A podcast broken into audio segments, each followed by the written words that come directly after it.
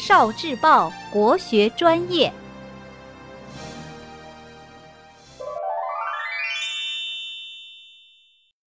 记家学，著《史记》。司马迁的家族祖先，从上古时就担任史官，有古老深厚的家学底蕴。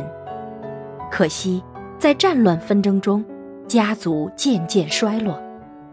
后来。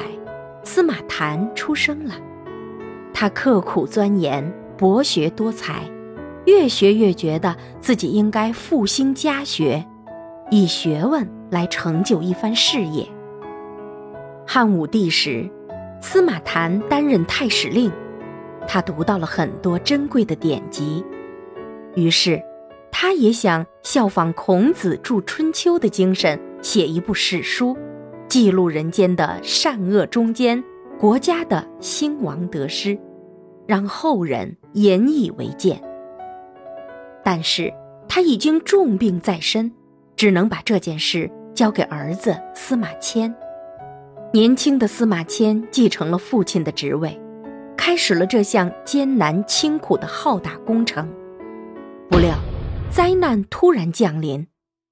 飞将军李广的孙子李陵出战时遇上了匈奴主力，又没有援军，这对孤军英勇奋战，直到弹尽粮绝，几乎全军覆没。李陵觉得没有脸面回到汉朝，投降了匈奴。消息传到汉庭，上上下下都痛骂李陵，而司马迁却从史官的立场。客观分析评价了李陵，此举激怒了汉武帝，司马迁因此受到了酷刑和巨大的羞辱，遭受了身体和精神的双重打击。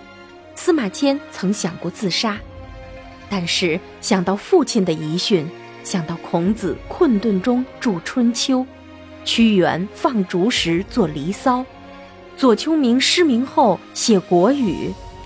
他把个人的耻辱、痛苦全都埋在心底，发奋著书，终于编写成一百三十篇、五十二万字的巨大著作《史记》。